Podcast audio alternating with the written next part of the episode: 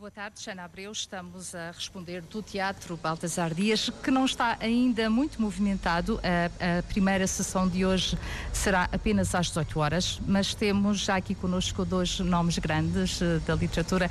Primeiro, vamos conversar com o português José Luís Peixoto. Recordo que ele nasceu em 74, em Galveias, no Alentejo, e que em 2001 ganhou o Prémio Saramago. E então o Nobel vaticinou que José Luís Peixoto seria o continuador dos grandes escritores. Eu penso que assim aconteceu porque uh, José Luís Peixoto tem já 17 livros, somando todos os géneros, penso que dá mais ou menos 17 tem recebido prémio uh, atrás de prémio, uh, tem livros traduzidos para mais de 20 línguas, quantas exatamente? Não, Eu penso que andará pelas 25, 26, 26 talvez. Só, só ainda mais. 26 línguas, escreve géneros diferentes e é uh, considerado pela crítica como um dos grandes nomes da literatura portuguesa atual. O último livro, em 2017, é um livro de viagens, uh, O Caminho Imperfeito, e em 2012 escreveu Dentro do Segredo uh, um livro sobre a Coreia do Norte, onde voltou muito recentemente.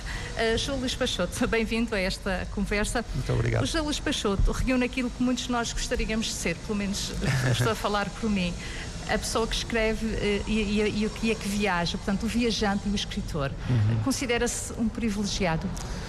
Uh, bem, para mim realmente é um grande privilégio. Logo uh, em 2001, no, ainda no início de, deste meu caminho com os livros, logo quando senti que tinha a oportunidade de viver da escrita, senti que isso era um privilégio, até porque as minhas referências, uh, as pessoas que me rodeavam, não, não viviam da escrita e, e, e, e portanto, logo aí senti que era um uma oportunidade incrível a viver uh, escrevendo. Mas uh, mais recentemente, por volta de 2009, uh, surgiu-me a possibilidade de colaborar com algumas revistas onde se publicam textos sobre viagens, nomeadamente aqui na, na revista portuguesa Volta ao Mundo ou, tam, ou, também numa revista brasileira chamada justamente Viagem. E, e a partir daí uh, esse desafio uh, trouxe-me uh, horizontes novos, não, não apenas pelas próprias viagens, mas também na, na escrita, e, e, e pareceu-me muito curioso esta, esta junção entre texto documental e, e também uma, uma visão pessoal e subjetiva, de certa forma, tentando recriar no texto toda a experiência de estar num determinado lugar. E foi aí que, que, que, que tudo começou e que depois evoluiu para esta loucura que teve bastante impacto na, na minha vida, que foi a descrever o livro uh, que publiquei em 2012 e que retrata uh, uh, viagens à Coreia do Norte e mais recentemente este livro que se chama O Caminho Imperfeito, que tem como destino, mas também como metáfora a Tailândia. Uh, e, e, e, também outros, outros lados, mas uh, centrados especialmente Sim. na Tailândia. Já vamos falar um pouco mais desses livros, mas eu, uh, podemos dizer que escrever e viajar são formas poéticas de, de viver. Uh, é, é, muito poético escrever e viajar na, na, cabeça das pessoas. Eu sinto curiosamente que tanto viver como viajar são dois substantivos, ai, são dois sinónimos de, de viver.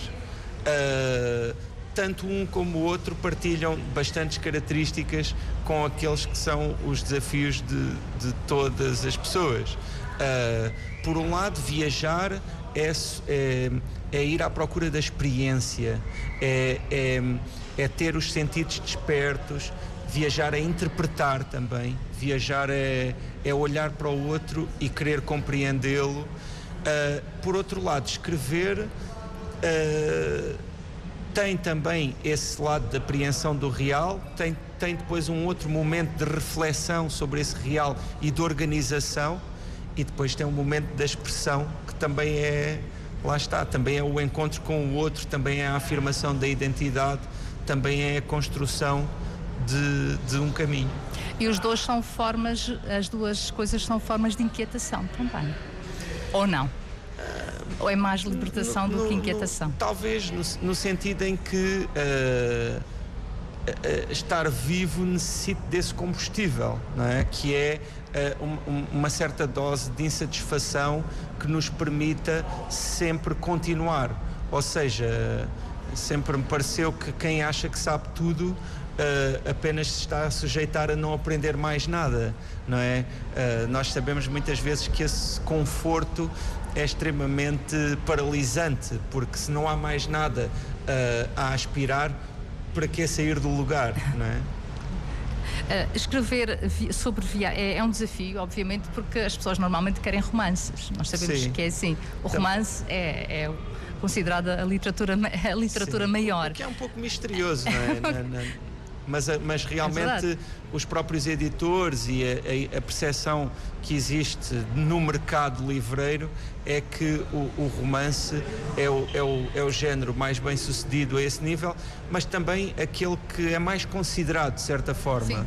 Isso terá a ver possivelmente com um aspecto que efetivamente faz parte de, de, lá, das características essenciais do romance, que é a sua complexidade, ainda assim também olhando para os outros géneros, também claramente há, há, há complexidades próprias que, que são muito importantes.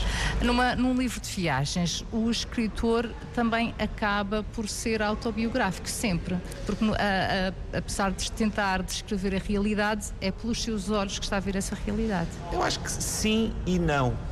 Na medida em que. Uh, essa questão da ficção e da autobiografia, eu acho que a sua verdade é paradoxal.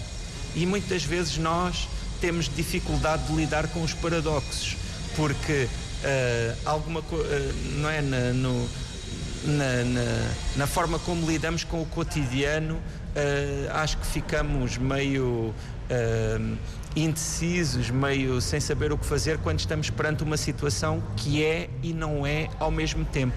Ainda assim, a questão da autobiografia e da ficção, eu acho que ela é e não é ao mesmo tempo. Ou seja, tudo é autobiográfico, mesmo os romances históricos, mesmo a ficção científica, e ao mesmo tempo tudo é ficcional, uh, uh, mesmo os os, os, os livros que mais abertamente se dizem confessionais. E é aquilo que, nós, aquilo que nós vivemos, por exemplo, a infância do José Luís Peixoto em Galveias, uhum. naquele ambiente rural e recheado de histórias e de uhum. vivências, também o, trans, o, ajudou a transformar num escritor que é. Sim, uh, uh, esse, aliás. Uh, ao longo dos meus diversos livros, essa questão da autobiografia e da ficção, ela tem estado sempre muito presente, porque eu uh, sempre achei muito interessante jogar com, com, com aquilo que o leitor sabe uh, para lá do texto literário. Por exemplo, eu tenho o, o, um romance que leva o título de, da aldeia onde eu nasci, que se chama Galveias, e que em nenhum lugar do romance está escrito que essa é a minha aldeia natal. No entanto, isso tem uma influência enorme na forma como o livro é lido, na medida em que uh, quem uh, chega a esse livro normalmente tem informação, seja na minha ficha biográfica ou seja em algum lugar, que eu, como autor, tenho essa relação. O que é muito interessante, porque isso nos leva para uh, fronteiras como, por exemplo, aquela que separa o narrador do autor ou que separa as personagens das pessoas, etc. E, e os leitores uh, prendem-se sempre mais a uma história em que sentem que o autor, de certa forma, está a desnudar-se. Sim, eu acho, isso tem, isso, eu acho que, de certa forma, isso coloca em causa até a, a, a própria forma como hoje uh, se entende a literatura e como hoje se consome a cultura e, e, a, e, a, ideia de autor a que nós chegamos hoje, que é fruto não é, da, da nossa história e do romantismo e de todo o caminho que fizemos desde aí. A maior aventura do José Luís Peixoto até hoje foi uh, escrever dentro do segredo, ir uh, àquele uhum. que é uhum. considerado o país mais fechado do mundo, à Coreia do Norte em 2012. Sei que foram várias as uhum. viagens. Um, como é que nos pode descrever aqui o que é estar eh, naquele país? Penso que isto é um dos livros que as pessoas uh, têm mais curiosidade, talvez por ser esse país e, e, também por recentemente termos vivido toda aquela época uhum. de tensão. Sim, que ainda, ainda, ainda, ainda, ainda estamos embora. um pouco nessa tensão, não é? Porque ainda não está tudo completamente resolvido e sinto que efetivamente o grande problema desse país uh, ainda está longe de ser resolvido porque uh, existem 25 milhões de pessoas que vivem ali e que, e que realmente são elas uh, as principais vítimas, se quisermos utilizar esta palavra, desta situação, não é? É difícil descrever o que é que é exatamente estar num país que tem uma, uma situação tão diferente da nossa, que tem uma cultura tão diferente. ainda assim, muitas vezes a escrita deste livro dentro do segredo, o meu desafio foi justamente esse, foi recriar uh, uh, toda aquela experiência, uh, que é uma experiência que também necessita de algum contexto histórico e político-social, mas que também em grande medida é uma experiência humana, porque naturalmente aquilo que estamos a tratar e muitas vezes nem sempre há tempo para referir isso, é de seres humanos uh, que pronto que, que, tentam viver em condições que são para nós inconcebíveis. Uh, o segundo livro de, de, viagens, O Caminho Imperfeito, lançado recentemente, em 2017, podemos dizer que é recentemente, curiosamente vai também para um país uh, da Ásia, Tailândia. Uhum. Sim. A Ásia, porque a Ásia está aqui um fascínio qualquer Sim, com. Bem, uh, uh, eu acho que se começa a estabelecer aí um padrão, efetivamente. Porque... Embora sejam dois. Sim, sim, ainda... não, não, eu, eu, eu tenho consciência disso porque efetivamente a Ásia para mim é um continente altamente misterioso e que em muitos aspectos uh, representa quase diria o, o, o os nossos antípodas, embora não sejam efetivamente antípodas, mas são antípodas culturais. Aliás, não é por acaso que nós temos todas aquelas expressões que envolvem a China e que, e que fazem com que uh, a China represente quase um lugar onde tudo é o contrário daqui, né? onde Sim. tudo é diferente. E efetivamente. Até é... se diz que alguém está a falar chinês, quando Exatamente, exatamente. uh, isso significa, a meu ver, que é, é, ou, ou, seja, é uma certa tentativa de ir ao encontro do outro, não é? Embora também para mim fique muito claro que quando se está uh, a descrever aquilo que é diferente de nós, também fazemos um retrato de nós próprios, muitas vezes em negativo, na medida em que o, o que escolhemos chamar a atenção, o que escolhemos nomear, uh, também nos reflete e também uh, reflete, vá lá, a, a, nossa própria cultura e a nossa própria visão do mundo. O tema deste festival é jornalismo e literatura. Quem escreve sobre viagens, de certa forma, é as duas coisas. É, é, é um repórter e também é um escritor. Eh, como é que, que, há este compromisso entre, eu, entre os eu, dois? Eu, eu, há pouco falava das minhas experiências de escrever para revistas uh, que, que, que têm as viagens como principal tema, ainda assim eu sinto que a minha, a minha primeira aproximação a este mundo aconteceu efetivamente no género da crónica. Uh, porque a crónica, uh, que é um género muito cultivado entre nós e com grandes tradições, efetivamente propõe uh, características que são uh, inerentemente do jornalismo e da literatura. Uh, e, e, e, de certa forma, eu parece-me que o jornalismo e a literatura se complementam. E, e, e, quando se cruzam, e quando se cruzam de uma forma que seja realmente retirando um, um, pouco do melhor dos dois mundos, como se costuma dizer, então uh, chega-se a algo de novo e, e, e, que, a meu ver, acaba por, por vir até em confluência daquela, daquelas que são as ideias da contemporaneidade acerca daquilo que deve ser a literatura e o jornalismo. Ontem, na primeira conversa, um, assistimos a, esta ideia de que ele, ouvimos esta ideia de que a linguagem está transforma, em transformação, uhum. uh, sobretudo porque há palavras que se vão tornando tabus uhum. uh, e há palavras que, por outro lado, também surgem para denominar, por exemplo, grupos muito específicos. Há este, uh, este contraponto permanentemente uhum. que vem questionar tudo, a, liberdade, a própria liberdade de expressão. O Júlio Luís Peixoto, como escritor, como esse jornalista, entre aspas, que viaja, Sente uh, esta, uh, este, esta transformação das palavras? há palavras que, que, não usa, há palavras que, que, que tem de repensar ou não? Sim, ou existe. ainda há muito... Para já tenho os meus, os meus pudores pessoais, não é? E tenho os meus, os meus tabus pessoais que são importantes.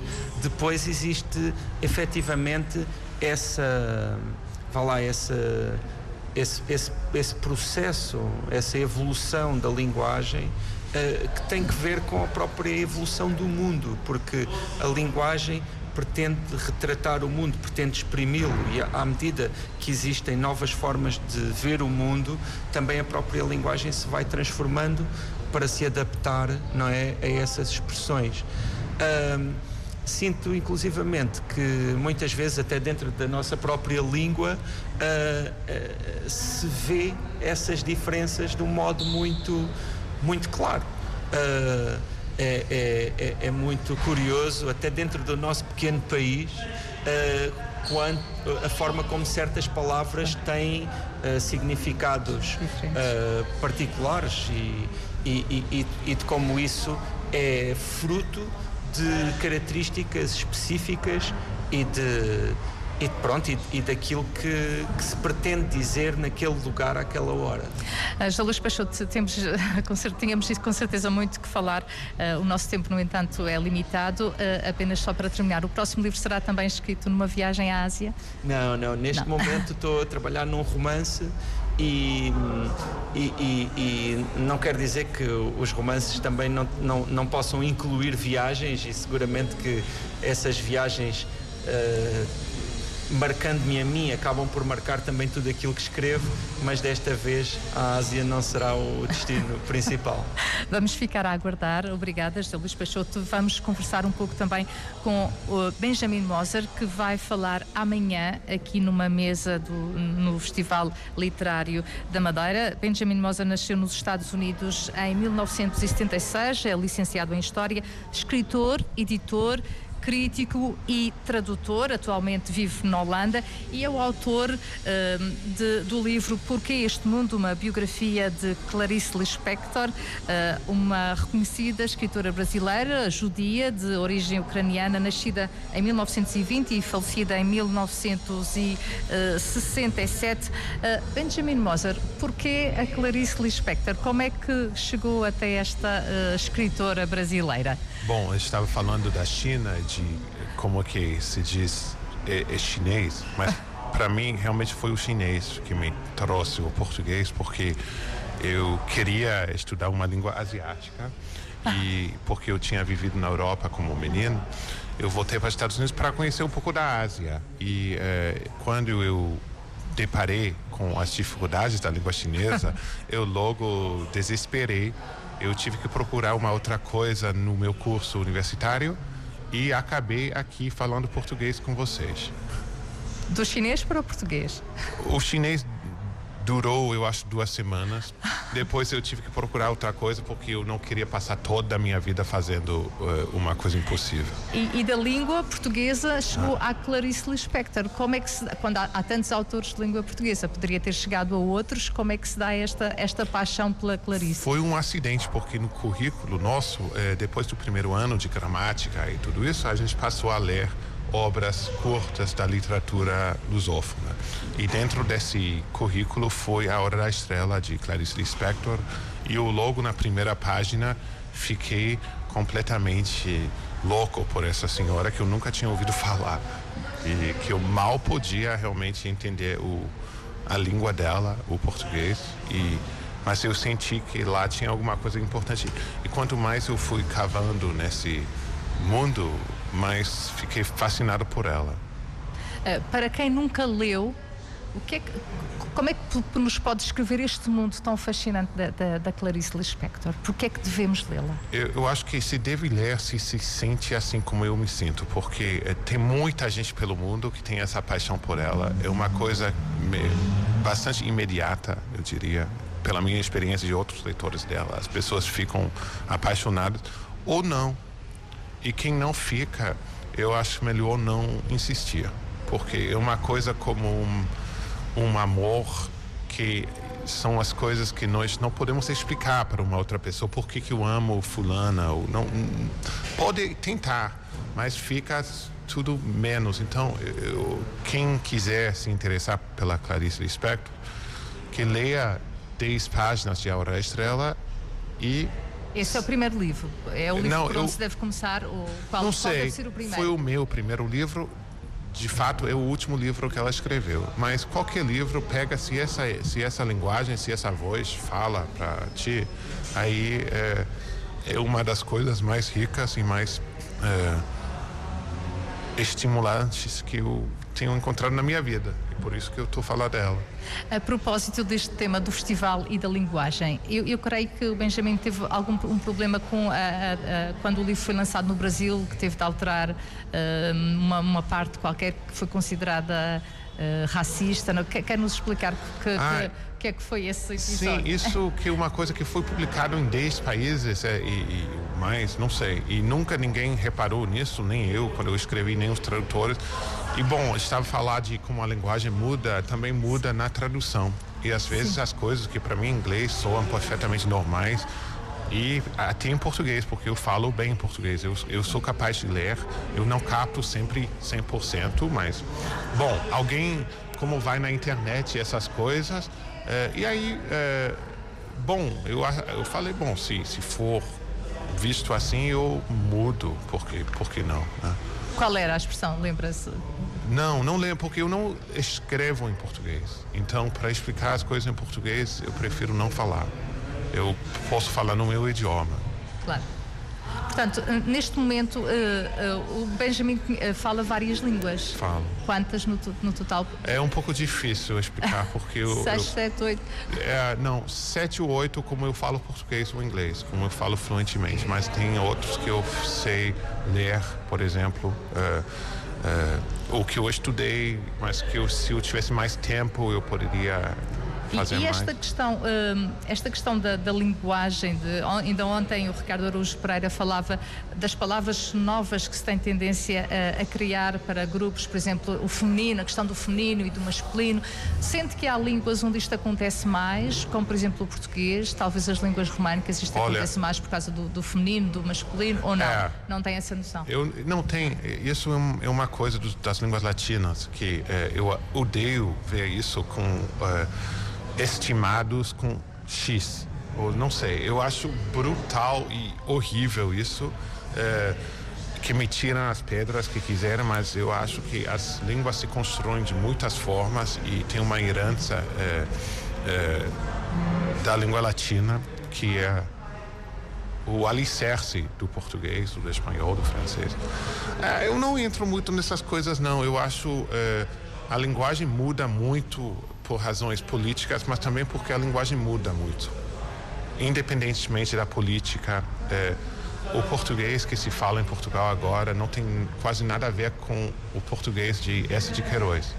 E este acordo ortográfico de, de, que tem sido tão, tão criticado e de que tanto se fala, qual a sua opinião? Como quem está por fora e ah, conhece, que, conhece as línguas? Ah, mas eles devem desistir disso. Eles estão fazendo isso há 100 anos ou mais, entre o Brasil e Portugal e sempre fracassou e sempre vai fracassar. E eu, parece que é um esforço muito grande para resolver um problema que não existe porque qualquer português pode ler o brasileiro e o brasileiro pode ler o português daqui. Para que discutir com madame como diz o samba o Benjamin Moser vai falar amanhã às 18 horas e o tema um, da, da, mesa é a, uma frase da Clarice Lispector: a realidade é mais inatingível que Deus porque não se pode rezar para a realidade. É, é uma frase muito profunda. Como é que vai? Sim, é uma frase que eu fico contente de ter uma hora para explicar porque explicar assim numa entrevista não dá. É, mas são muitas coisas da Clarice que parecem ser bastante comuns, é, é, mas vistas no contexto da obra dela são muito mais complexas e interessantes.